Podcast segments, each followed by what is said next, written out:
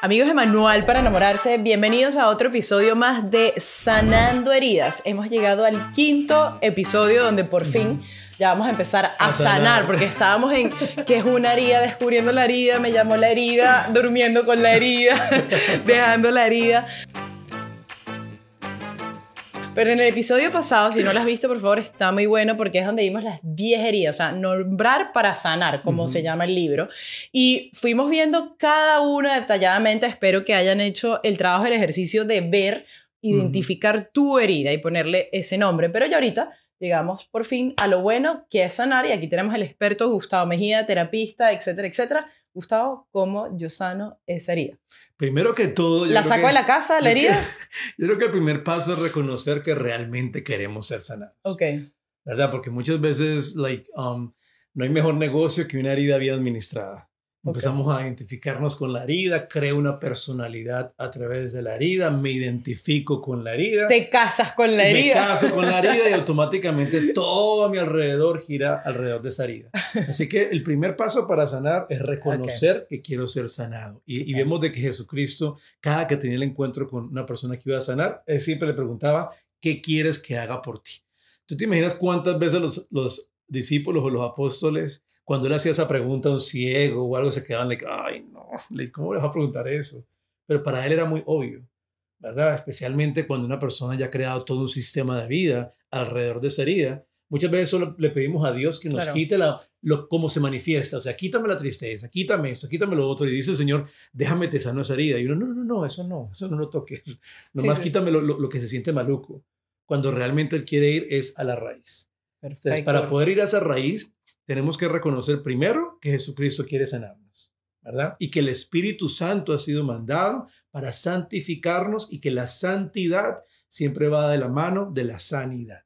Okay. ¿Verdad? O sea, el proceso de la santificación lleva, lleva consigo un proceso de sanación. Eso, eso me parece muy importante que lo recordemos y recordemos también que el mismo Espíritu que levantó a Jesucristo de la tumba nos habita está en cada uno de nosotros y no nos damos cuenta Qué belleza eso, ¿verdad? Así que vamos a, vamos a hablar de cómo podemos sanar con los dones del Espíritu Santo. Y para eso vamos a volver nuevamente a esa antropología de San Juan de la Cruz que hablábamos al principio, donde él habla de esas potencias internas, de, esas cavernas del alma. Y él habla del entendimiento, la memoria y, la, voluntad.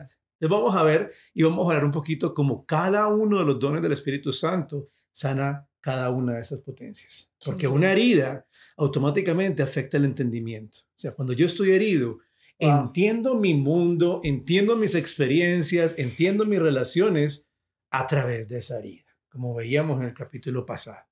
¿verdad? Es que ahora que me lo estás planteando así, Gustavo, yo digo, wow, ¿cómo, cómo yo no sabía esto antes? O sea, qué belleza. O sea, ¿cómo sanar sin el Espíritu Santo? Nunca termina uno de sanar, sino poniendo curita, curita. Qué belleza. O sea, yo no sé usted, gente que está escuchando eso, pero yo estoy así como que, ¿cómo? ¿Cómo? Total. Entonces, tenemos que, tenemos que sanar esa mente, tenemos que sanar ese entendimiento, porque si no, todo el tiempo vamos a tener distorsiones cognitivas, mecanismos de defensa, y eso va a dañar toda nuestra experiencia humana. Que dentro de todo, recordemos que la gloria de Dios es un ser humano lleno de vida, como decía San Irineo. ¿verdad? Un ser humano lleno de vida. Y Jesucristo lo dice. Vengo para que tengan vida y vida en abundancia, no con distorsiones cognitivas, no con gafas que nos hacen ver todo de forma catastrófica, sino con la libertad. Entonces vamos a hablar primero del entendimiento, de la mente. Y obviamente vamos a hablar de tres dones del Espíritu Santo que sanan el entendimiento. Y comenzamos por el primero, que se llama igual, don de entendimiento. Vamos a ver cómo el don de entendimiento. A ver, el don de entendimiento, Airán, eh, de manera entendido en la fe, es el don que nos permite entender las sagradas escrituras. Okay. Yo no sé si a ti te ha pasado alguna vez de que has leído un texto mil veces y es como que, ah, y un día lo estás leyendo y como que, como dicen en Centroamérica, te cae el 20. Es como que, wow, o sea, te toca de una manera. En un segundo que te dices, ¿cómo lo he leído antes mil veces? Increíble. Ese es el don del entendimiento que tuviste o que te dio el Espíritu Santo en ese momento. Entonces, si el don de entendimiento me permite entender las sagradas escrituras, el don de entendimiento también me permite entender cómo Dios está escribiendo mi, vida. de cómo Él está a cargo de mi vida. Wow. Entonces yo pido ese don de entendimiento para empezar a, a entender mi vida a partir de aquel que me creó y a, y a partir de aquel que me redimió y a partir de aquel que me santifica. No mi herida, sino a través del Señor. ¿Verdad? Me dé ese don de entendimiento para yo saber si fui herido, pero yo no soy mi herida. ¿verdad? Sí, tuve este, es, por, por esta herida desarrollé esa tendencia, pero yo no soy esa tendencia. ¿Verdad? E, e, ese es el don de entendimiento. ¿Qué, qué tú piensas de ese don antes de, de seguir? No, no, no, es que estoy, estoy te metida- veo muy callado y No, me no, está no, asustando. no. te cayó el 20. Eh, solo quiero dar un ejemplo de Ajá, algo, de una ujú. historia que me estaban contando el, el otro día. Estábamos hablando cómo, y, vuelvo y repito, como muchos de nosotros quizás ha estado en familias disfuncionales, pero porque esas familias también vienen de familia y es una cadena, es una cadena. Y yo contaba algo y esta amiga me decía, Irán, pero es que tú te imaginas que la historia hubiese sido diferente. Tú no serías la persona que tú eres hoy en día. Y yo le digo, ¿qué persona soy? Me dice, "Sí, toda eufórica y rebelde. ¿Tú te imaginas que hubiese sido todo eso lo contrario? No serías así. No sé cómo serías, pero no serías así. Y ese es Mm. un don y esa es una ventaja. Y a lo que voy, ahí fue cuando hablando con esta persona, no era un guía espiritual ni nada, pero fue como ese don de entendimiento, de decir, wow, más bien le doy gracias a Dios, Ujú. Señor, sí, por esa herida que me pasó, gracias por eso, porque eso me hizo ser quien yo soy ahora. Claro, ya cuando uno lo ha venido trabajando, orando, etcétera, etcétera, a través de la ayuda de los sacramentos, y dije, gracias. Entonces, a lo que voy, esto que acaba de decir Gustavo es súper importante porque cuando lo vemos detalladamente y el Espíritu Santo te regala esa chispa, en ese momento más bien tú le das gracias por lo que viviste, sea la cosa más fea que viviste. Yo aquí no voy a contar qué fue, porque esa- este no es un testimonio ni nada, pero uno puede llegar a decir, ¿sabes qué? Gracias, Señor, porque ahora entiendo por qué permitiste que esa situación pasara y yo estuviese ahí,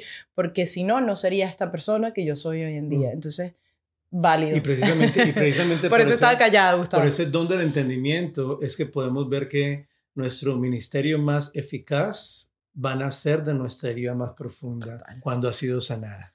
¿verdad? Total. Cuando ha sido sanada. Y ahí llegamos al don número dos que sana el entendimiento y es el don de ciencia. ¿Qué es el don de ciencia? ¿Qué es el don de ciencia? cuidado, lejano de entender pues las ciencias naturales y saber. No, no. El don de ciencia es el que nos da la capacidad de ver a Dios en todas las cosas. Es el, es el que nos permite ver la huella del Creador en toda su creación. Eso es el don de ciencia. Ahora, ¿qué pasa? ¿Qué pasa? O entender toda la creación a partir de Dios.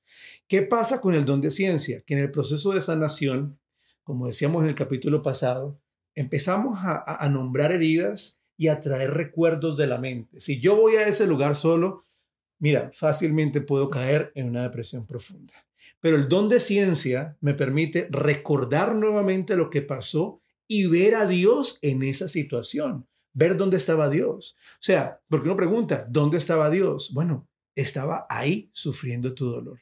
Mira que en estos días escuchaba un testimonio que me tocó el corazón grandemente porque eh, era una niña que había sido abusada eh, sexualmente y está haciendo este proceso de sanación. Y le dicen, bueno, vamos al momento, recordemos el momento y lleva a Jesucristo a ese momento. Y de repente la niña empezó a llorar y claro, en el, pro- en el proceso terapéutico el terapeuta dijo, bueno, está sanando. Y cuando terminó le pregunta, ¿algo que quieras comentar? Y dice, sí. O sea, en el momento en que estaba recordando mi herida y tú me dijiste que llevara al Señor, pude ver al Señor al lado mío sufriendo mi dolor.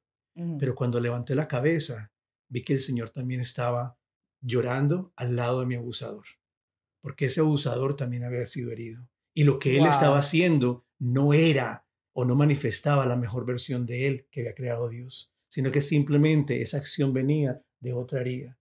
Entonces es impresionante porque el, el don de ciencia nos desarrolla la empatía, la simpatía, el yo poder sentir con la otra persona. Y para poder llegar, creo que es muy bonito, se me aguaron un poco los ojos, de poder llegar a ese perdón, Mm, ¿no? mm. Que es lo más importante porque de verdad la gran mayoría de nosotros decimos que sí perdonamos, pero Ujú. cargamos con ese poquitico, ¿no? Y Ujú. siempre hay un recuerdo o algo. Entonces, el llevar a ese lugar te hace decir, ¿sabes qué? Él no sabía, perdónalo, Señor, porque no saben lo que hacen. Y uno puede Ujú. lograr perdonar a esa persona que, Ujú. que te hirió. que hace parte del proceso de Total. sanación. Mira, no no hay sanación sin perdón.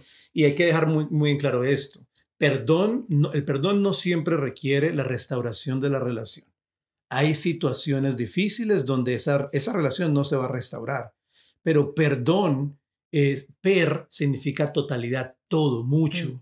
y, y, y don significa dar, donar. Entonces, ¿qué es perdonar? Es dar, entregar la totalidad de lo que está en mis manos, darlo todo, soltarlo todo, para que mis manos queden entonces vacías y puedan recibir lo que el Señor realmente quiere darme. Y el don de ciencia me permite eso, porque el, don de ciencia me deja saber de que no sufrí mi dolor solo, ¿verdad? El Señor sufrió conmigo mi dolor, no estaba abandonado, estaba acompañado. Ah. ¿verdad? Y el siguiente, el siguiente don y el último don que sana la voluntad, ve, perdón, eh, la, el intelecto es nada más ni nada menos que el don de consejo. Y el don de consejo yo, yo, creo que siempre lo entendemos mal, porque pensamos como que el don del consejo es el don de andar hablando y dándole consejo a todo mundo. Cuando es totalmente lo contrario. El don de consejo es un don de escucha, de escuchar. En el proceso de sanación requiere un proceso de silencio y de escucha para yo realmente escuchar lo que Dios me está diciendo. O sea, uno dices, perdón que, que interrumpa, pero para entenderlo mejor, yo tengo esta duda, o sea, es uno quedarse callado, ese momento en que uno va al Santísimo o lo que sea, tu momento de silencio. Y dejar que Dios te hable. Ese, ese es el don del consejo, es cuando Dios te habla. Y mira, yo personalmente eh, a Irán lo he visto en la, en la terapia, en momentos donde hemos hecho la oración de sanación, cuando ya llegamos al final de las heridas. Y el momento en que yo digo, ok, vamos a sanar, pero vamos a que el Señor te presente exactamente lo que hay que sanar, pero no lo traigas tú Quédate en blanco, deja que el Señor te lo muestre. Y hemos visto procesos hermosos donde las personas han recordado cosas que hasta habían olvidado, ¿verdad? Y el Señor le muestra y le dice lo que debe sanar, lo que debe... Además, en las heridas pasadas vimos como mucha gente por las heridas genera baja autoestima y todo esto. Es escuchar al Señor, porque Satanás, que Dios lo reprenda, es un mentiroso y por mis heridas me miente. El Señor me recuerda quién realmente yo soy. Así que estos tres dones de entendimiento, ciencia y consejo son aquellos... yo um, quiero llorar, o sea, es increíble. Yo creo que la gente quisiera estar sentada en mi lugar, la gente, porque qué bonito, me han venido tanto, yo estoy haciendo terapia. qué belleza, qué belleza, qué belleza. Y entonces vamos ahora a la sanación de la voluntad. Okay. Vamos a reconocer primero que una voluntad enferma es una voluntad que nos da apetitos enfermos, deseos enfermizos, deseos y pasiones que sé que no me van a ayudar a ser la mejor versión de mí mismo, sino que por el contrario me van a dejar siempre una versión mediocre, herida, dependiente de pasiones, que es muy importante porque... Como un hedonismo. Eh, sí, pero es un hedonismo, pero es un hedonismo que nace de mis propias heridas, porque constantemente estoy tratando de llenar y de sanar eh, situaciones del pasado con cosas finitas. ¿verdad? Entonces, hay, por ejemplo, un, niño o una niña que no tuvo una relación buena con papá o con mamá. Eh, se suponía que papá y mamá son como el primer ejemplo o el primer encuentro que yo tengo con Dios mismo. Recordemos la teología del cuerpo. Claro. La unión del hombre y la mujer me revelan el mundo interior. Y cuando yo estoy chiquito y soy un niño, mis papás van a ser mi primera imagen de Dios. ¿verdad? Ellos me van a enseñar lo que es Dios. Pero si yo no tengo esa buena relación con papá, por ejemplo, con mamá. Lo que tienes es un rechazo de todo. Totalmente. Y, y, esa, y, esa, y eso que me iban a dar mis papás era como que me apuntaba a algo infinito, pero no lo recibí. Entonces lo lo voy a buscar en ese mundo. Entonces no tuve un abrazo de papá, me la voy a pasar buscando ese abrazo constantemente en, otra persona. O creas todo lo contrario, más bien no quieres que nadie te... O un rechazo, o un rechazo. Entonces vamos a la voluntad y vamos a ver que el primer don del Espíritu Santo que sana la voluntad es? la fortaleza, ¿verdad? Y la fortaleza, cuidado, no es una fuerza personal, no es, no es eso que en psicología nosotros llamamos resiliencia, porque la resiliencia es humana, porque el Señor nos hizo tan bien que nos dio esa capacidad de levantarnos y seguir. La fortaleza es un don del Espíritu Santo, por lo tanto es la fuerza que viene de Dios. Ok. Y es esa fuerza que nos impulsa a hacer lo que la razón nunca pensó que lográramos. Como que yo tengo este problema, tengo este deseo, tengo esta tendencia, tengo este sufrimiento, tengo esa situación, y en mi raciocinio no hay poder humano que yo pueda superar eso. Pero ahí viene la fortaleza y me, me, permite ser esa persona que Dios quiere que yo sea. Eso, es más o menos como Nicodemo, cuando, cuando le dice al Señor que hay que hacer, y el Señor le dice, hay que volver a nacer. Claro, y eso es una buena y eso es una buena forma de dialogar con aquellas personas que dicen, no, pero es que yo nací así. Ah, yo no puedo controlarme, yo no puedo hacer esto y cómo, cómo se, se, logra y puedes enderezar. Capaz uno tenía cierta inclinación a ciertas cosas y uno pensaba que esa inclinación te definía y aparte tú decías, ¿cuándo salgo de aquí? Y uno seguía. Y es eso que enfermizo, ¿no? Y cómo te da, wow, qué belleza, yo estoy en shock. El segundo don del Espíritu Santo que sana, que sana la voluntad es la piedad. Ok. Y la piedad no es hacer el rosario a una determinada hora, hace parte de la piedad, pero no es en sí la piedad. Es más, la piedad significa relación entre padres e hijos. Entonces, ¿qué es la piedad? Es yo poder, como tú decías en el capítulo anterior, poder sentirme profundamente amado por mi Padre del Cielo de que no puedo decir toda la vida, no, es que mi papá me abandonó, es que mi mamá no me dio ese abrazo, no, no, no. ¿Cómo yo restauro ese sentido filial del cuerpo, el sentirme hijo nuevamente, ¿verdad? Y por medio de la piedad desarrollo una relación con el Padre. Como decíamos anteriormente, o sea, no se trata de sanar mis heridas como el llanero solitario donde me encierro y pues checklist, no, sino que lo hago desde una relación de amor. Y la piedad es lo que realmente me restaura esa relación con Dios y al sentirme nuevamente profundamente amado, profundamente aceptado, no a pesar de, sino como soy.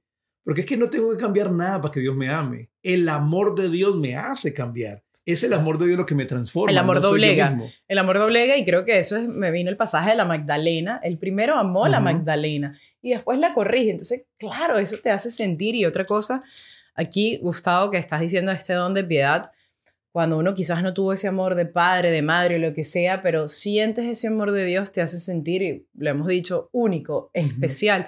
Todo ser humano se quiere sentir único, especial, auténtico. Yo no hay más nadie, pero el mundo nos recuerda como que, ay, ya tú eres una copia, ¿no? Entonces uno mm. intenta, no sé, las mujeres se operan y esto como sobresalir y Dios cuando te da ese amor y tú lo, que siempre nos lo da, pero cuando nosotros tenemos esa apertura y lo recibimos, tú te sientes como, es que te amas de verdad como eres, con tu gordito, tu sí gordito, eres como demasiado especial, pues.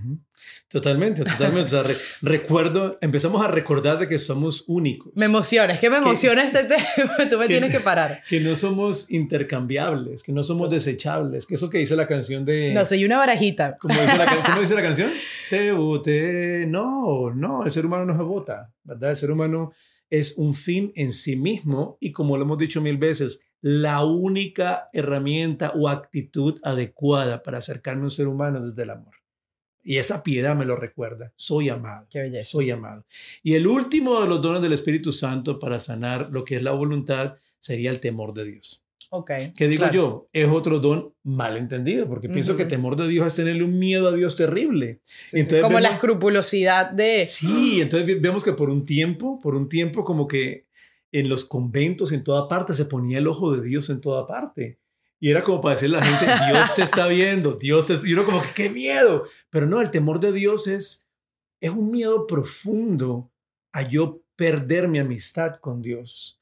Es un miedo profundo a caer en algo que me pueda alejar de aquel que me ama profundamente y que en su amor me mejora, me hace mejor persona, ¿verdad? Es ese temor de Dios que uno dice, no, o sea, no hay nada que el mundo me pueda ofrecer. Yo me acuerdo un día, Irán, que estaba yo perdido en el mundo así terriblemente y me levanté en una playa y por alguna razón, yo no sé, me había peleado con alguien, pero estaba golpeado.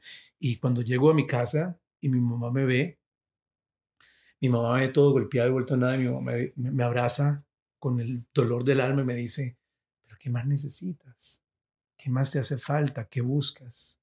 Y yo abracé a mi mamá con un miedo de perder ese amor de esa mamá que era incondicional, que siempre ha estado a mi lado. Ahora imagínate ese amor directamente de Dios. Entonces, eso es el temor de Dios. Y por último, vamos, vamos a llegar. Pensativo.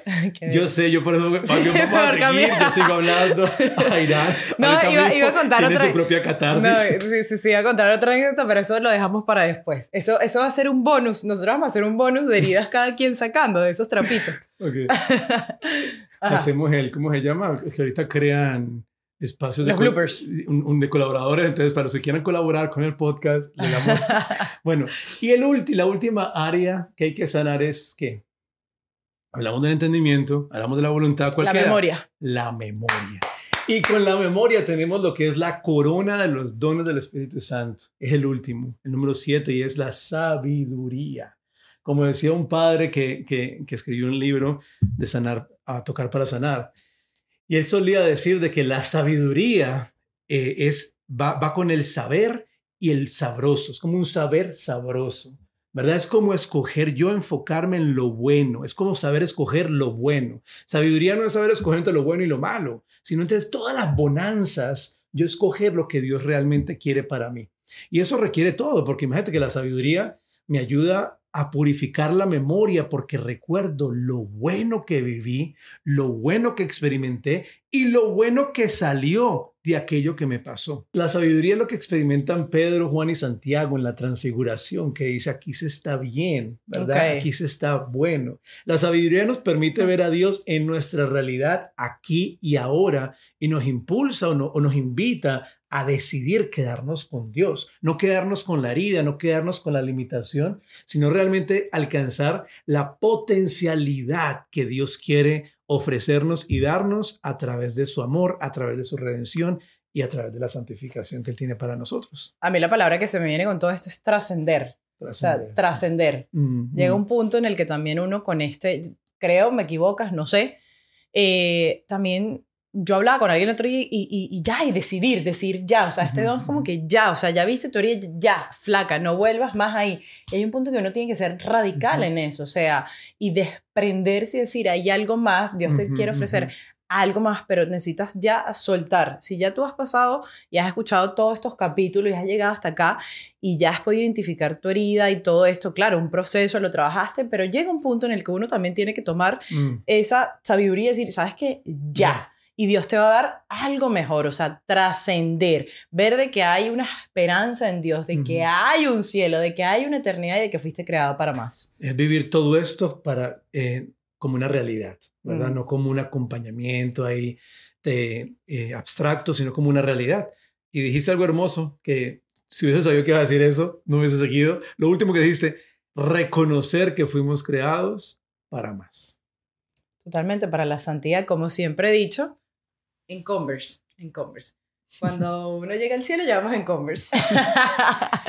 bueno, y, para que, y para que queden eh, esperando, en el último capítulo, que será el que viene la próxima semana, ya vamos a hablar de, ok, ¿cómo se hace todo esto? ¿Verdad? O sea, que, cuál es mi parte dentro de todo esto. Porque con los dones del Espíritu Santo es oración, es pedir esos dones del Espíritu Santo, es llevarlos al entendimiento, es llevarlos a la voluntad, es llevarlos a la memoria. Pero la próxima semana vamos a ver ¿Cómo, ¿Cómo hacemos esto? Y además, ¿cómo empiezo a darme cuenta que estoy sanado? Ok, perfecto. ¿Y esa sería ya la última clase o tendríamos No, esa sería ya la última. Ya estaría la última. Ya para continuar tienen que pedir terapia.